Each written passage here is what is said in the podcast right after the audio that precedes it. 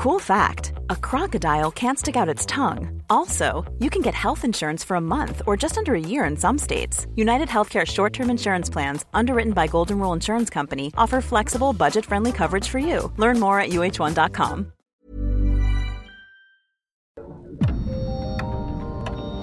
Dialogando con mis psicoanalistas. La doctora Ruth Axelrod, doctor Pepe Estrada y la doctora Rocío Arocha son especialistas comprometidos, profesionales que se interesan realmente en ti. A través de El Heraldo Radio, un espacio personal, íntimo e incluyente. Dialogando con mis psicoanalistas. Comenzamos.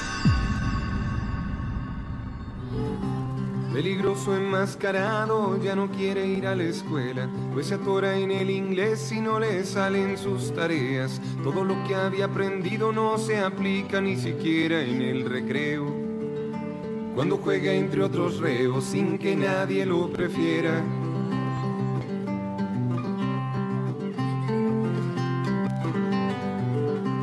Es que lo tengan por malo, es que solo no lo entienden. Ni les gusta ningún niño que parezca diferente. No lo dejan que se acerque y lo empujan y lo alejan y se juntan.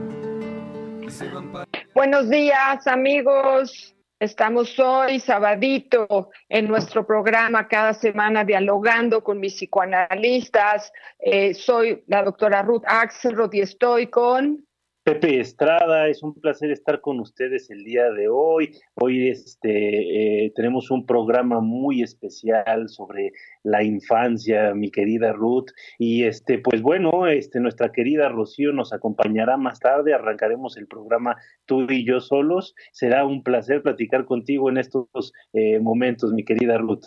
Claro, este, extrañaremos a Rocío, pero quiero contarles que el Heraldo Radio tiene sede 95.5 FM en la Ciudad de México, nos escuchan en Guadalajara desde el 100.3 de FM, Monterrey, Nuevo León en el 90.1 de FM, 92.5 FM en Tampico, ¿qué tal desde allá? El Estado de México nos acompaña en el 500 AM, Acapulco Guerrero en esas lindas playas 92.1 FM, en Villahermosa, Pasco en el 106.3 de FM, en McAllen, Texas en 91.7 FM HD4, en Bronzeville, Texas también en 93.5 FM, en Tijuana, Baja California, tenemos en el 1700 AM y creo que ahí tenemos de Baja California, otros, otros espacios como Rosarito, que son nuevos eh, radioescuchas, y también Tehuacán, Puebla en 99.9 FM. Y nosotros, Pepe y yo, estamos en el Heraldo Radio, eh, estamos muy orgullosos de poder comenzar hoy, así es que adelante, comenzamos. Libro de chistes para platicar. Lo contempla su hermanito, ese no ha aprendido a hablar.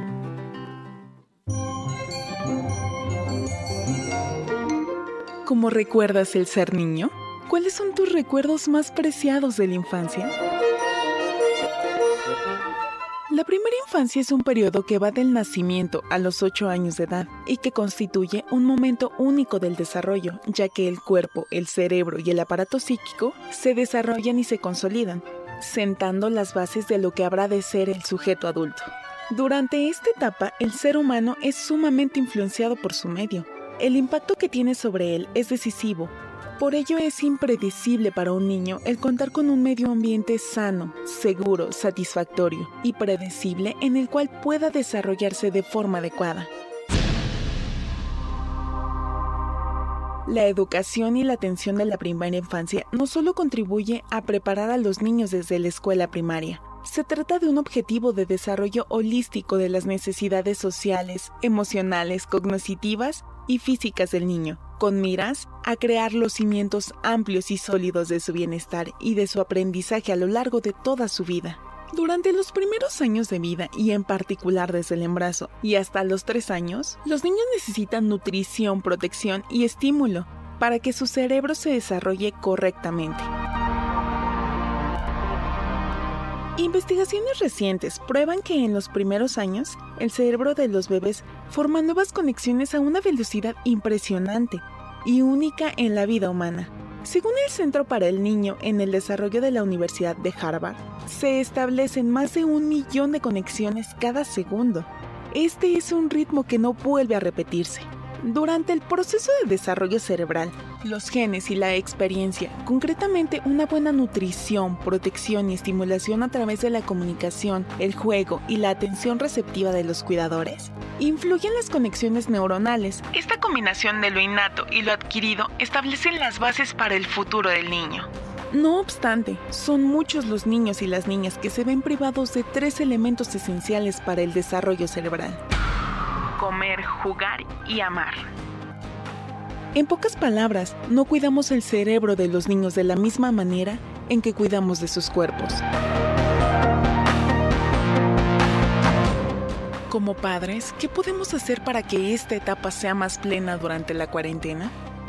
Los niños son extremadamente sensibles y por ello detectan y reaccionan a los cambios de su entorno. Cuando se enfrentan a situaciones traumáticas o de estrés, la cuarentena por el COVID puede representar una situación riesgosa para los niños. Sin embargo, si es manejada de forma adecuada, puede ser una oportunidad para favorecer su desarrollo. Las carencias nutricionales en la primera infancia causan un retraso del crecimiento que afecta a casi un cuarto de todos los niños menores de 5 años. Los riesgos asociados a la pobreza como la desnutrición y el saneamiento deficiente, pueden causar retraso en el desarrollo e impedir el progreso escolar.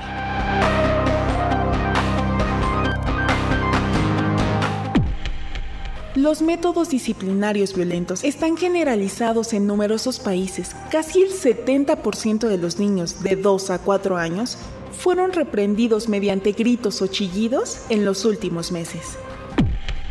El desarrollo de un niño en la primera infancia puede acarrear pérdidas económicas para un país. En la India, esa pérdida equivale a aproximadamente el doble del Producto Interno Bruto destinado a la salud. Recuéstate en el diván. Quédate con nosotros, pensemos juntos sobre cómo mejorar la infancia de nuestros niños. Iniciamos dialogando con mis psicoanalistas.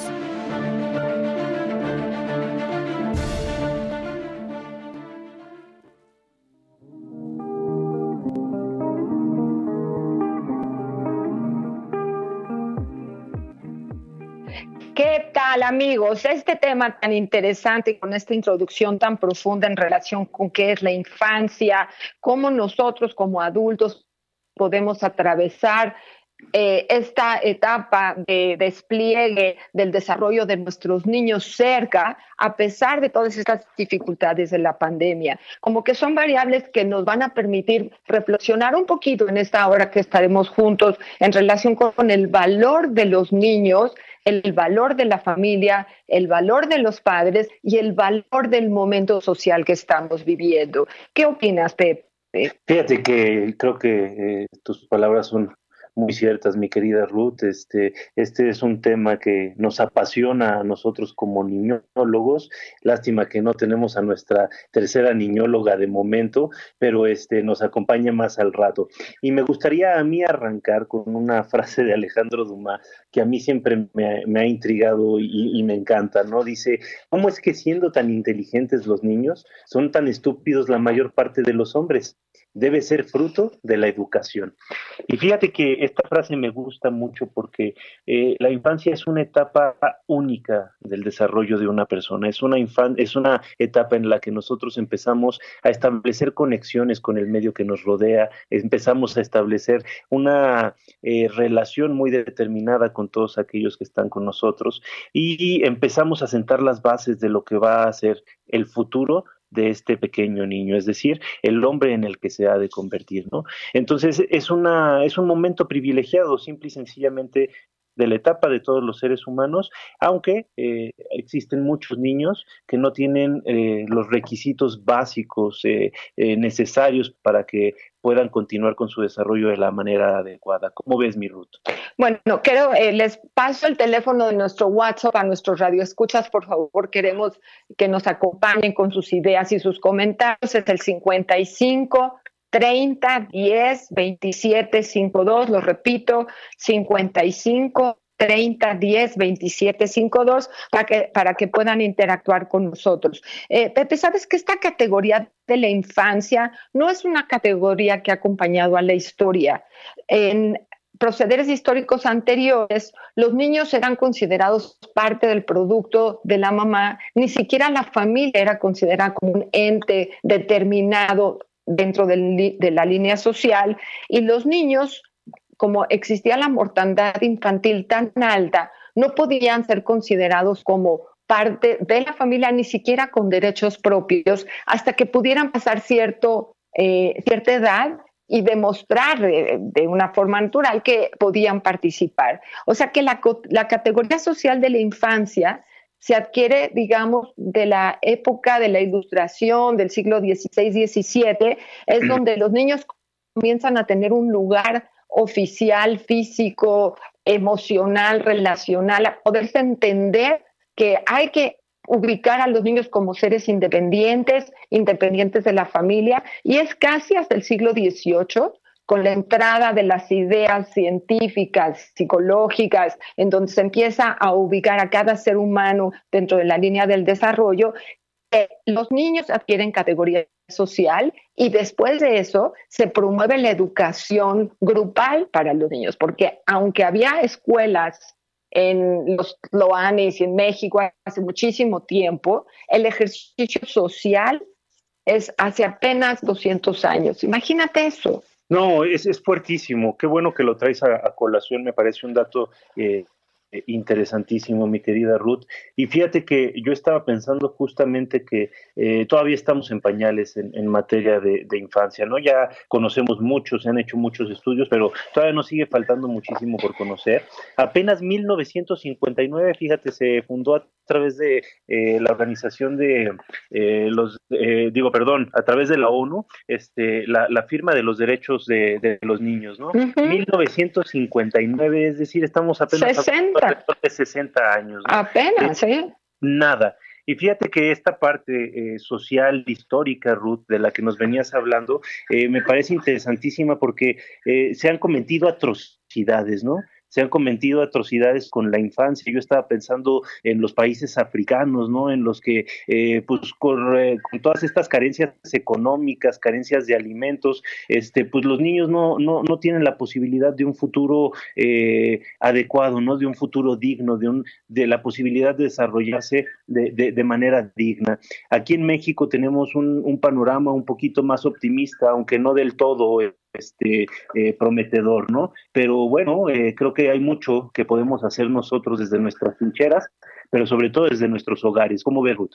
Bueno, tengo aquí un mensaje de Karina Aguilar de Acapulco, un mensaje un poco largo, Karina, pero muchas gracias, que nos manda sobre el UNICEF y manda seis puntos y dice que es importante canalización de casos de violencia o maltrato infantil, Seis de cada eh, diez niños o niñas han sufrido violencia en su infancia. Fundamental ayudar a las emociones y que los niños puedan ser reconocidos eh, como en su parte instrumental y todo su mundo interno, que eh, debería haber un ejercicio de cuidado y de herramientas y métodos para mantener dinámicas familiares armoniosas. Y bueno, por ahí hay otros puntos que iré mencionando, pero referimos a los niños son vulnerables, son vulnerables al no amor, son vulnerables a sentir exclusión, son dependientes de sus padres o aquellas personas que los están cuidando, porque hay padres adoptivos que hacen un estupendo trabajo, ya sea familia o, familias adoptantes en algún otro lugar. O sea, hay muchos tipos de familia y todos son valiosos y son validados, ¿no? Pero el derecho de los niños a poder ser cuidados, atendidos, amados, reconocidos con sus necesidades y derechos, me parece importantísimo. Y la idea de hablar de la infancia durante el COVID, a mí me gustaba como retomar la posición que no solo las familias cuidan a los niños, Pepe. Tengo la sensación, y creo que Winnicott nos lo dijo siempre, no hay mamá niño y no hay niño sin mamá. Es decir, para que se dé la diada hijo, tiene que haber la diada madre. Y en este, este ejercicio de pasar los días en casa confinados, en situaciones de mucha intensidad en la convivencia, se revelan aquellos espacios donde no, es, no estamos aún suficientemente maduros, ni los adultos ni los niños, ¿no? Pero los niños tienen derecho porque están en proceso de desarrollo. Supuestamente los adultos tendríamos que tener áreas un poquito más estables del desarrollo. Entonces, ¿Cómo hacemos una convivencia armoniosa en donde niños sostienen a papás y papás sostienen a niños, Pepe? Fíjate que, es bien interesante, pero ahí sí creo que sería muy importante tener en cuenta, mi querida Ruth, que eh, este, este último punto que, que mencioné puede ser muy cuestionable, ¿no? Porque eh, un niño no está ahí para sostener a su papá, ¿no? No, no, no hay que caer en esa, confusión. Creo que lo que señalas es que se debe de contemplar esta diada madre-hijo madre, en el sentido de que eh, eh, esta maternidad o la idea de ser madre no puede ser comprendida sin, sin el niño, ¿no? Presente. Es decir, el ser madre es posible gracias a la, a la figura de, un niño, ¿no? Pero justamente ahorita en esta cuarentena, los papás deben de entender, eh, debemos de hacer mucha conciencia de que la madurez eh, proviene del adulto, ¿no? De que la responsabilidad de la relación eh, recae sobre los hombros de los padres y de que los niños atraviesan esta cuarentena eh, con una vulnerabilidad mayor eh, eh, de entrada que la de los papás, ¿no? Esto no quiere decir que los papás no sean vulnerables, esto no quiere decir que no haya niños que son casos particulares en los que tienen una fortaleza realmente admirable, sino que de manera natural el niño está en un estado inacabado, en un proceso de desarrollo mucho más vulnerable y que debemos de entenderlo desde ahí. ¿O no, mi Ruth? Sí, sin lugar a dudas, eh, la fortaleza del adulto, pero los niños, Pepe, son frágiles, son, los niños no son frágiles, los niños son tan sensibles como son sus padres y aprenden de ese tipo de sensibilidad junto con su ejercicio genético y como, como esté organizada. Los niños son un termómetro también y un aprendizaje de cómo es la dinámica de los papás. Entonces, los niños sí se deprimen, ¿verdad, Pepe? Sí, sí, por supuesto. Y fíjate que yo diría, no solo los niños son frágiles, mi Ruth, el ser humano es frágil. Estamos en una condición eh, de, vamos, eh, de aporía, ¿no? Venimos inacabados a este mundo, eh, somos de los seres vivos este, que habitan este planeta, ¿no? Que estamos más indefensos contra las embestidas del medio ambiente, pero contamos con una serie de recursos eh, derivados de nuestro raciocinio, de nuestra capacidad intelectual, que nos hacen enfrentar, eh, que nos dan esta posibilidad de enfrentar la realidad de una manera mucho más eficiente que otras especies. Pero somos frágiles, este, sumamente frágiles. Ahorita con esto que decías, mi Rod, estaba recordando a nuestro querido William Shakespeare, ¿no? Que en algún momento eh, escribió acerca de los niños diciendo que había que tratarlos con cuidado porque están hechos de la misma materia que los sueños, ¿no? Qué bonita frase. ¿Qué piensas? Sí, que claro, estamos hechos de la misma materia de ilusión y de la desilusión de los sueños, ¿no? De poder entrar a nuestros espacios internos inconscientes, esto es el lugar de los sueños, y de que el día está lleno de temores y la noche también. Por eso también hay niños que se quejan que es difícil dormir y adultos también se quejan o nos quejamos de que difícil dormir durante estos días del COVID y que es importante poner atención en los pequeños detalles cotidianos para que los niños recuerden este espacio, este tiempo, este periodo de transición entre no COVID y sí COVID de una manera creativa, ¿no? Esa era una de las ideas del programa. ¿Cómo llevar a la familia a pensar que vamos a dejar un depósito de memoria de la experiencia que estamos pasando, para cómo vamos a transmitir esto en los días en que tengamos la suerte que termine. Y tengo, Pepe, les voy a leer aquí un, eh, mensaje que nos Mariloli, que siempre nos escucha. Muchas gracias, Mariloli, por escucharnos. Nos dice, hermoso y emblemático programa, pues dependiendo de cómo hayamos vivido nuestra infancia, así será nuestra adultez. Es lo que tú decías hace rato, Pepe. Como dice el libro del doctor Mires, infancia es destino. Considero que un niño que nace más cerrado en mucho amor y valores vivenciales, con límites firmes y constantes y rodeado de retos, será un, un adulto adaptado, creativo y feliz. Decía un gran pedagogo de la educación que eh, la educación de un hombre comienza 20 años atrás de cuando se comienza eh, la educación de sus propios padres. Felicitaciones a la doctora Ruth, al doctor Pepe y a la doctora Rocío, que no esté, como siempre. Muy buen tema. Por favor, continuemos. Entonces, bueno, somos siempre un niño que se convierte en adulto. Así es, así es, mi querida Ruth. Un mensaje muy lindo de este, nuestra querida Mariloli, que siempre nos escucha. Eh, un abrazo muy fuerte, Mariloli. Y fíjate que sí, este, mi querida Ruth, en relación a esto que mencionabas, este, de, de, la fragilidad, creo que es algo que es importante tomar en cuenta, ¿no? Así como somos tan frágiles, al mismo tiempo somos bien duros. Y fíjate que el niño, eh, eh, el cachorro humano, vamos a decirlo así, aunque Ay, sea barbaridad. No, suena muy lindo, cachorro, sí. Eh, tengo, tengo, un familiar que le dice cachorro a sus, a sus hijos. Sí, sí, sí. el cachorro humano es este, uno que es el, el, ser humano, digo, es el ser vivo que, que viene a este mundo en un estado de mayor incompletud. Pero sin embargo, se ha observado que carece, por ejemplo, de un miedo innato a ciertas circunstancias, por ejemplo, a los eh, a, las alturas, por ejemplo, al vacío, a ciertos animales, simple y sencillamente se enfrenta, se avienta. Los niños, al mismo tiempo que son muy frágiles, son eh, bastante, bastante resistentes. Lo que decías en relación al termómetro a mí me parece muy importante porque ahí reside el gran truco de este, de este periodo que estamos atravesando. Los niños van a de alguna manera eh, a eh, permear estas emociones que les pasan mamá y papá. Y con esto quiero resaltar la posibilidad de que nosotros podamos transmitir sensaciones, sentimientos de angustia, de dolor, de tensión, de estrés o sentimientos que sean mucho más favorables para el desarrollo del niño. Un sentimiento de tranquilidad, de seguridad, de unión familiar, de convivencia, de fraternidad, de creatividad y de oportunidad. ¿Cómo ves, Ruth?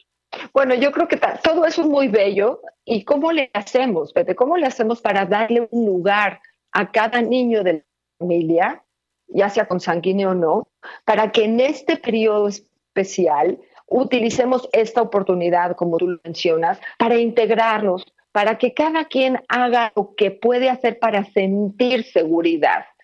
Cada uno de nosotros tiene como espacios de control. Hay cosas que yo sí puedo controlar, hay cosas que yo no puedo controlar. Yo no puedo controlar cuando salen los coches, cuando sale la vacuna, no puedo controlar eh, lo que pasa en un hospital, o lo que pasa en el gobierno, pero sí puedo controlar lo que yo hago en mi pequeño territorio, Pepe. Yo puedo en mi camita, en mi closet, eh, en mis libros, en mi tarea, porque los niños, muchos eh, pueden ir a la escuela todavía y hacen eh, escuela en casa. Hay otros niños que no tienen acceso y entonces no están pudiendo acudir a la escuela, ¿no? Y entonces tendremos que ver cómo reponen los días en que no pudieron recibir la transmisión de la academia, pero eh, en la mayoría de los lugares de nuestro país, yo he visto que tenemos más de 100 millones de celulares eh, eh, durante en, manos de las familias. Entonces, quizá muchos Los doctores Ruth Axelrod, doctor Pepe Estrada y la doctora Rocío Arocha continúan en un momento en Dialogando con mis psicoanalistas. Esto es Dialogando con mis psicoanalistas. Estamos de regreso.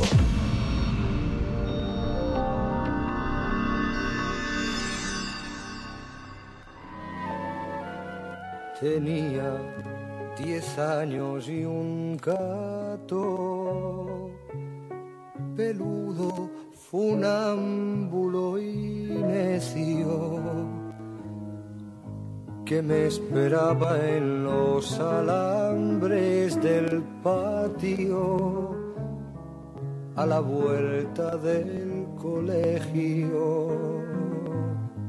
Tenía un balcón con albahaca y un ejército de botones y un tren con vagones de lata roto entre dos estaciones.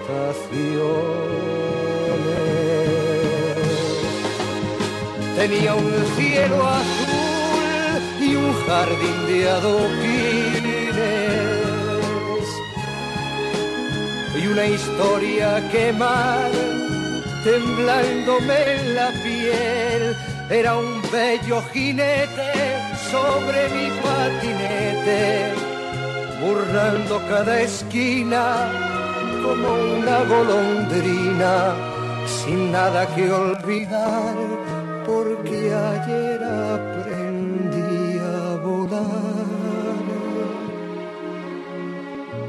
perdiendo el tiempo.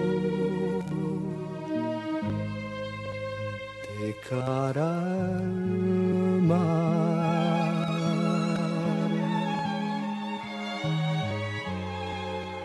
Tenía una casa sombría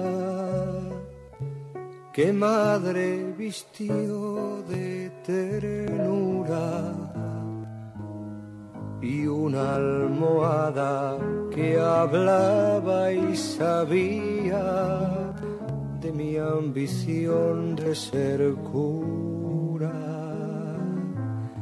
Tenía un canario amarillo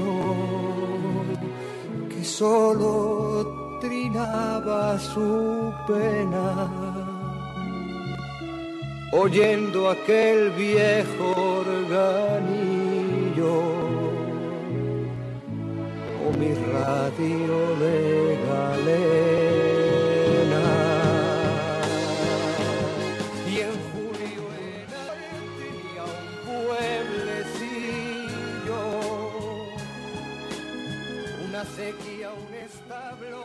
Hola, yo soy José Estrada y estoy a través del Heraldo Radio con mi querida Rocío Arocha, que ya está de vuelta. Un fuerte saludo. Y mi querida Ruth Axelrod. Venimos regresando con este eh, sexto disco de Joan Manuel Serrat, Mi niñez de 1970. ¿Cuántos recuerdos de la infancia, eh, mi querida Rocío?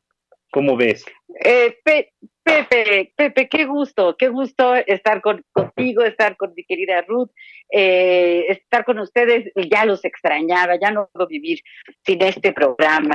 Eh, ¿verdad? Muy bien, muy los bien. Recuerdos, los recuerdos de la niñez. Es que la niñez pensaba yo en estas, en estas palabras de Tagore, ¿no? Eh, es un mágico lugar de encuentros en donde todo es posible y lo mejor recién empieza, ¿no? Y es cierto que a veces la niñez es el mejor lugar, ¿no? El mejor lugar en términos de la imaginación, en términos de la contención. Y hay algo bien interesante, por ejemplo, con respecto a esto de la cuarentena. Muchos de nuestros hijos, de nuestros niños, eh, estuvieron a lo mejor un poco abandonados porque la mamá, el papá salían a trabajar por, porque tenían que hacerlo, ¿no? Eh, eh, haciendo bien, pero, pero dejando un poquito solitos a los niños. Ahorita que está esta oportunidad dentro de la crisis de estar en casa con mamá, con papá. Me decía una señora ayer, es que mis hijas están fascinadas porque ya se dieron cuenta que sí trabajo y entonces ya pasan despacito por la, la habitación donde estoy trabajando porque ya están captando, ellas pensaban que yo me iba y yo creo que creí que iba a tomar cafés, ¿no? Entonces yo creo que hay un modo ahorita en la pandemia de reparar viejas heridas de abandono al estar 24/7 con nuestros hijos, ¿no? Claro, es difícil, claro, eh, representa retos, pero también es bien interesante porque la infancia, bueno, pues es un, periodo tan, tan interesante y a veces también tan difícil, ¿no? En donde el universo completo son nuestros padres. ¿Verdad? Sí, estábamos eh, antes del corte, antes de que llegara Rocío, pero tú, Sí. Alegra, hecho el programa, hablando de eh, esta posibilidad en donde los niños pudieran lograr sentir un poquito de control en esta circunstancia tan complicada, ambigua, incierta en relación hacia dónde vamos, con esta nueva forma de vivir para poder sobrevivir a la situación del COVID. Y creo que dije ideas un poco más largas, nada más quiero retomar la importancia que nosotros como adultos podemos ofrecerle a nuestros pequeñitos, porque ahora estamos con ellos y porque ahora hay mucho más convivencia, como tú dices, y más cercanía. Los niños tienen un espacio importante en la familia. Es importante darles su voz, darles su lugar, darles su espacio y ayudarlos a sentir que pueden tener una sensación de control de su propio espacio pequeñito, de su espacio de cama, que hagan su cama, que aprendan a hacer cositas, que se sientan fuertes, que puedan sentir esta sensación de que hay algo que hacer para que cada día un objetivo pequeñito y podamos juntar muchos días y no nos desesperemos y que los papás sepamos que los niños se dan cuenta de todo lo que sucede. Lo digamos o no lo digamos, son muy inteligentes, son muy capaces.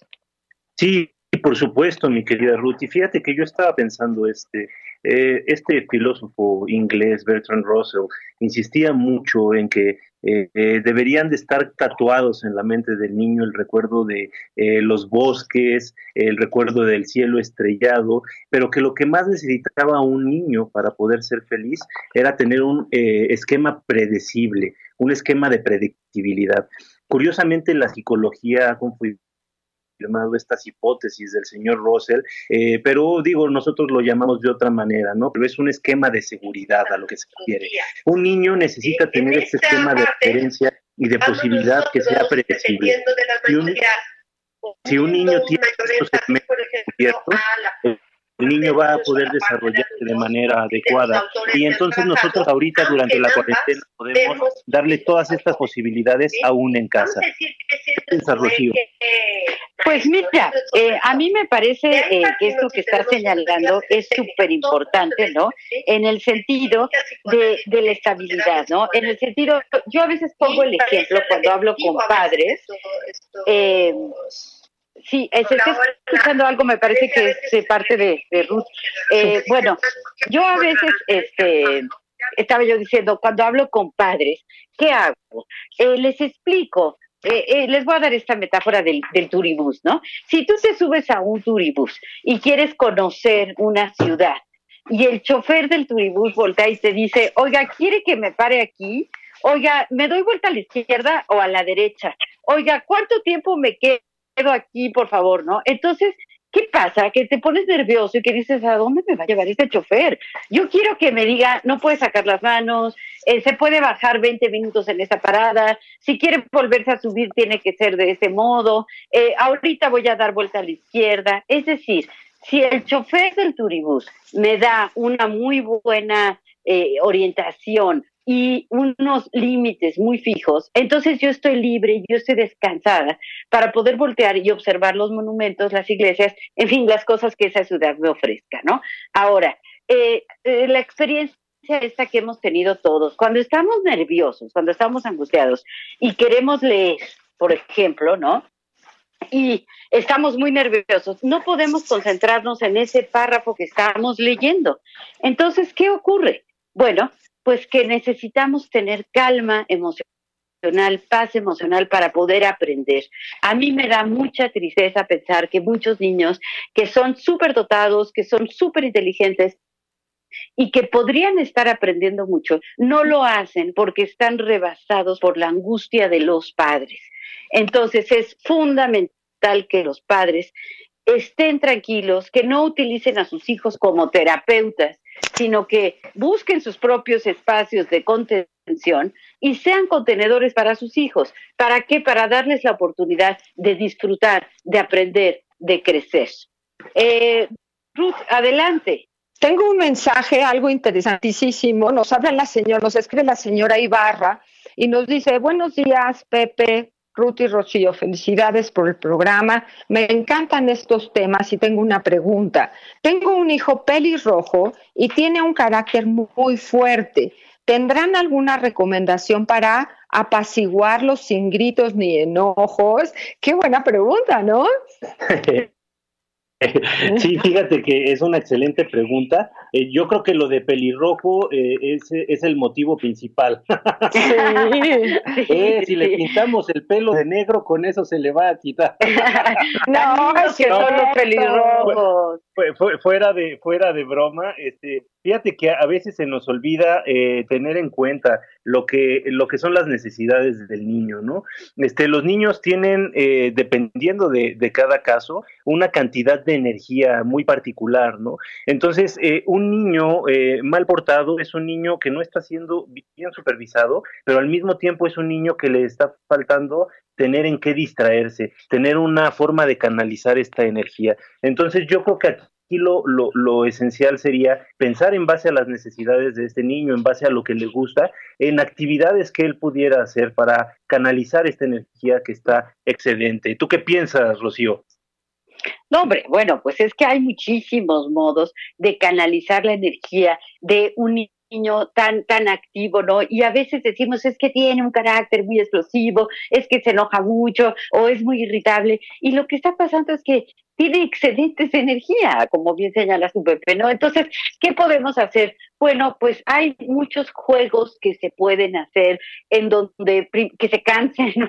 Que brinque, que brinque la cuerda, eh, eh, es decir, dentro de la medida de nuestras posibilidades, porque a veces tenemos espacios pequeños, pero hay incluso en sobre el mismo lugar eh, algunos juegos ¿verdad? Que hagan que saque por ahí un poco de energía. Ahora, la música, la música calma a las fieras, ¿no? Entonces, también utilizar, hay música tan linda, eh, esta de Mozart, por ejemplo, para, para niños, que es verdaderamente un modo de tranquilizar. El contacto físico, un abrazo, la firmeza y saber que los niños están poniendo un espejo de esas cosas que nosotros no estamos logrando tramitar adecuadamente. Y otra recomendación que yo doy y que la verdad pues yo practiqué mucho con mis hijos y eh, ahora ¿no? Andando el tiempo, volteo para atrás y digo, ay, qué bueno que me di y les di esa oportunidad, leerles, leerles una novela, por ejemplo, ¿no? Robinson Crusoe yo se la leía a un hijo mío completa.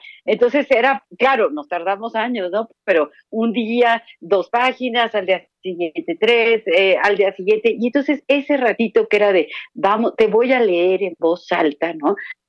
Y entonces eso calma y además pues aprovechamos para introducirlos en la lectura, en la literatura, que siempre va a generar frutos eh, bien, bien importantes en, nuestros niños. Bueno, y también... Pues, sí. Sí, yo también creo que estaría muy bien que la señora Ibarra pensara que es importante platicar con su hijo, que es importante llegar a acuerdos dependiendo de la edad, porque nos dice que es pelirrojo, lo cual debe estar guapísimo, porque son tan inteligentes los güeros, los morenos. No hay una característica específica que haga un carácter porque alguien es pelirrojo. Es eh, una, una belleza extra que le mandaron a ese muñequito, ¿no? Pero la idea de la señora Ibarra es cómo le hago. Yo sugeriría que buscara la forma de comunicarse con el pequeño, no sé qué edad tenga, ¿no? Y hacer acuerdos, y hacer acuerdos entre los dos. O sea, parte de este tiempo de pandemia es convivir para conocernos un poquito más, yo a mis hijos y mis hijos a mí, y resolver conflictos y dificultades cotidianas de una forma que nos ayude a todo lo extra que viene, hayamos aprendido a cómo llegar a acuerdos, cómo tomar en cuenta las necesidades del adulto y tomar en cuenta las necesidades del niño. Eso creo que sería. Dice que, ah, me está, dice, ah, tiene cinco años, me dice la señora Ibarra. Bueno, padrísimo. Es una edad donde los niños empiezan a escribir, es una edad en donde su fantasía y su relación con su mundo interno y externo es sensacional. Hay muchísimo que hacer con un niño así, pero requerimos una mamá creativa, que tenga ganas de darle ese lugar de ser, que puede decir lo que necesita y ayudarlo a cumplir los acuerdos. Esa sería como una, una experiencia importante. Mamá dijo algo y lo cumple, yo dije, yo dije algo y lo cumplo, papá dijo algo y lo cumple. Y entonces eso aprendemos que nos podemos comprometer con lo que decimos. Y bueno, tengo otro mensaje para Rosy, para que te dice, ¿cómo dices es Carlos Maza? Que siempre nos sigue. Muchas gracias, Carlos, a ti, a tu esposa, a tus hijos. Y nos dice, ¿cómo podremos hacer para que esta cuarentena deje un momento memorable, positivo para todos los niños. Eh, qué, qué, qué, buena pregunta de Carlos. Muchas gracias por seguirnos, muchas gracias por escucharnos. Y yo pienso que estamos viviendo un momento histórico, ¿no? Claro, lamentablemente histórico, pero histórico a fin de cuentas. Nuestros hijos van a crecer, nuestros hijos van a, a llegar a ser adultos y se van a acordar siempre de cómo actuamos nosotros frente a la, a la emergencia. Entonces, podemos usar nuestra imaginación, usar nuestra creatividad para hacer que nuestros hijos vivan estos momentos de mejores, de las mejores maneras posibles. Yo insisto en que cuando tengamos angustia, eh, usemos otras personas, amistades, terapeutas, en fin, para desahogar nuestra angustia, pero que frente a los hijos mantengamos lo más que en la medida de lo que se pueda, desde luego, la calma, pero también la imaginación para hacer juegos diferentes, para hacer cosas que, que los hagan sentir muy queridos y muy apapachados. ¿Qué piensas, Pepe? Fíjate que estoy totalmente de, de acuerdo, mi querida Rocío. Al principio insistíamos mucho esto en el, al inicio del programa, de que la responsabilidad de la relación, la responsabilidad del el cuidado recae sobre los papás, ¿no? Entonces sí, el canalizar los sentimientos de angustia, el tener un espacio como papás en el cual nosotros también obtengamos una contención va a ser importantísimo. Y entonces también podemos de alguna forma pensar que esta cuarentena va a ser una oportunidad para los niños si nosotros nos ponemos a construir con ellos estos recuerdos. Los niños van a ser adultos que se van a alimentar en gran medida de las experiencias vividas y sería mucho mejor eh, si ese alimento es balanceado, es decir, si nosotros incluimos experiencias adecuadas para su desarrollo, experiencias que sean grandiosas, ¿no? Por ejemplo, no hay que olvidar que todos este, los adultos fuimos niños, ¿no? Como bien te este, mencionaba en algún momento Antoine de Saint-Exupéry, todas las personas mayores fueron al principio niños, aunque pocas de ellos lo recuerdan. Entonces, tratar de recordar cómo éramos cuando niños, qué cosas nos gustaban, eh, qué cosas nos fascinaban cuando estábamos pequeños, para recrearlas con nuestros hijos, hacer campings adentro de la casa, hacer noches de, contar historias, hacer eh, excursiones este, llenas de retos en el jardín, ¿sí me explico? O sea, inventarse, volvernos locos con estos niños para que de alguna manera podamos recuperar a nuestro niño interior, pero sobre todo para que ayudemos a que estos niños construyan recuerdos que sean grandiosos. Creo que esa sería la palabra. ¿Qué piensas, Ruth? Bueno, creo que es muy buena oportunidad para vernos a nosotros también eh, como adultos.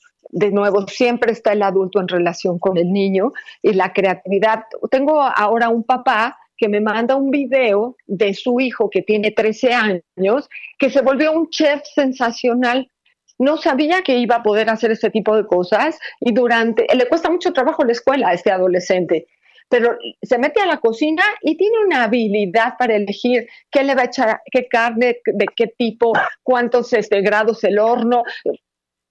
Bueno, y hace unas comidas como las tuyas, Pepe, más o menos, así de buenas como las que tú nos Hacen estar deliciosas, entonces. ¿eh? Sí, hombre. Pepe, Pepe, nuestra audiencia tiene que saber que Pepe es un gran, un gran. Chef, maravilloso. Y es, pero Pepe creo que tiene 18 años y este niño tiene 13, ¿no? Entonces. Claro, más chiquito. Quizá la vocación, ¿no? Aprovechar estas épocas para ver por dónde les gusta a nuestros niños lo que les toca hacer. Les gusta la mecánica, les gusta eh, la pintura, les gusta la creatividad, les gusta la lectura. O sea, descubrir, darles las alternativas en el sentido de qué hay en la casa. Hay casas muy grandes y entonces hay más, hay casas más chicas, pero también tienen esa alternativa, ¿no? Y ahora eh, estar tanto tiempo juntos tiene sus placeres y sus displaceres para todos, para los grandes y para los chicos. Y una de las preocupaciones en nuestra área como psicoanalistas es la salud mental.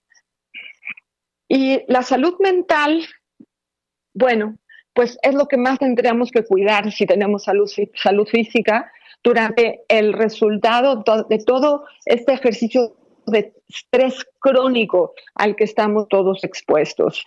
Y después de esto se llama estrés postraumático. Entonces, todos necesitamos de todos, y es lo que quería sostener. Los papás sostienen a los niños y los niños acompañan. A lo mejor no sostienen directamente, pero acompañan a que la familia esté organizada. Eh, así es. Eh, rapidísimo, quería leer un mensaje. Felicidades a todos en el programa. Siempre espero el sábado para escucharlos. Todo lo que comentan calma la mente. Eh, gracias, Ana Lilia Pérez. Muchísimas gracias por escucharnos siempre y por escribirnos. Y eso que dices, Ruth, tan importante, tan importante, eh, quizá podríamos eventualmente, ¿verdad?, hacer un programa sobre lo que es el estrés postraumático y el manejo del estrés. Pero sí, es cierto que los niños están apoyando a los padres con su presencia, con su acompañamiento y que los padres tenemos la mayor responsabilidad en cuanto al al apoyo. Pero bueno, parece que nos tenemos que despedir, se nos pasa siempre volando. Eh, soy Rocío Arocha, estoy aquí en Radio El Heraldo. Eh, parece que se nos cortó un poquito eh, la, llamada con Rocío. Escucho, escucho. Nos dicen que nos regalan cinco minutos más. Imagínense qué padre. Ay, qué, padre, qué, bueno. Qué, bueno. en que los, Fíjate que justamente en, este sentido, este, digo, eh, el, ser niño tiene una percepción del tiempo muy particular, ¿no? Ahorita que nos pasó esto con, con el tema del corte antes de, en, la primera parte del programa y ahorita que, este, como que no, eh, a veces nos queda un poquito más de tiempo y se nos va muy rápido. Hay que entender que los niños también tienen una percepción muy particular del tiempo, es decir, no lo viven igual que los adultos. Hay que entender que nosotros llevamos más tiempo en este planeta, llevamos más tiempo de vida y y eso hace que eh, días eh, y semanas sean mucho más relativos y fáciles de llevar para un niño eh, que tiene cinco o seis añitos de edad, ¿no? Cinco semanas, cuatro semanas, dos meses de cuarentena son muchísimo. Entonces, sí tenemos que ayudarlos a asimilar este tiempo de una manera que les sea más llevadera. Te dejo la palabra, mi querida Ruth. Bueno, eh, llevar a los niños de la mano y que los niños nos lleven de la mano. Y pensaba que no es lo mismo tener bebés o preescolares o escolares o adolescentes, ¿no? Pero que el reto de haber decidido tenerlos en casa, incluirlos, este, haber aceptado la, la, la responsabilidad de ser mamá, de ser papá, que hablamos poco de los papás. Me parece que hacemos muy mal, Rosy y Pepe, necesitamos integrar a los papás y, hablar del el valor de la triada, ¿no? O de la familia, porque los papás tienen otro tipo de función para que esté organizada la familia, ¿no? Y tenemos que ir todos de la mano a pesar de que los momentos sean difíciles y además nosotros somos psicoanalistas y estamos libres y listos para ofrecer cualquier ayuda que alguien requiera. Y tenemos instituciones atrás de nosotros ofreciendo servicios gratuitos de apoyo emocional y psicológico para todo aquel que lo requiera, que ahorita más que nunca vale la pena pedir ayuda. No nos esperemos a sentirnos muy mal. Con un poquito mal ya podemos hacer una llamada y poder liberar un poco todas estas cosas que nos generan dificultad cada día. Sí, Ruth, eh, eh, qué importante esto que señalas de pedir ayuda. Yo creo que la humildad eh, nos hace muy grandes, ¿no? Y en tiempos atrás las personas dudaban mucho de contactar con un psicólogo, con un psicoanalista, con un psicoterapeuta y hoy hoy ya sabemos pues que es lo mejor que podemos hacer cuando algo nos está fallando. Yo siempre pienso, ¿por qué si falla la, luz en mi casa no me da pena, no me da miedo, no me da terror hablarle al eléctrico, ¿no? Porque está fallando algo, necesito que alguien que, que sabe más de eso que yo me ayude. Bueno, pues si algo está fallando en nuestro aparato psíquico, en nuestro estado anímico, pues tenemos que llamar al experto, que no nos dé pena pedir ayuda que no nos dé pena, porque es fundamental para mejorar la situación dentro de nuestras casas. Sí, eh, creo que ahora sí se nos está terminando el tiempo. Este, ha sido un placer estar con ustedes. Qué rápido se nos va. Les mando un muy fuerte abrazo y feliz sábado. Hasta luego. Hasta luego. Quizás se sienta gorrión esta vez jugueteando inquieto en los jardines de un lugar que jamás. Dialogando con mis psicoanalistas. Un diálogo personal, íntimo e incluyente por El Heraldo Radio.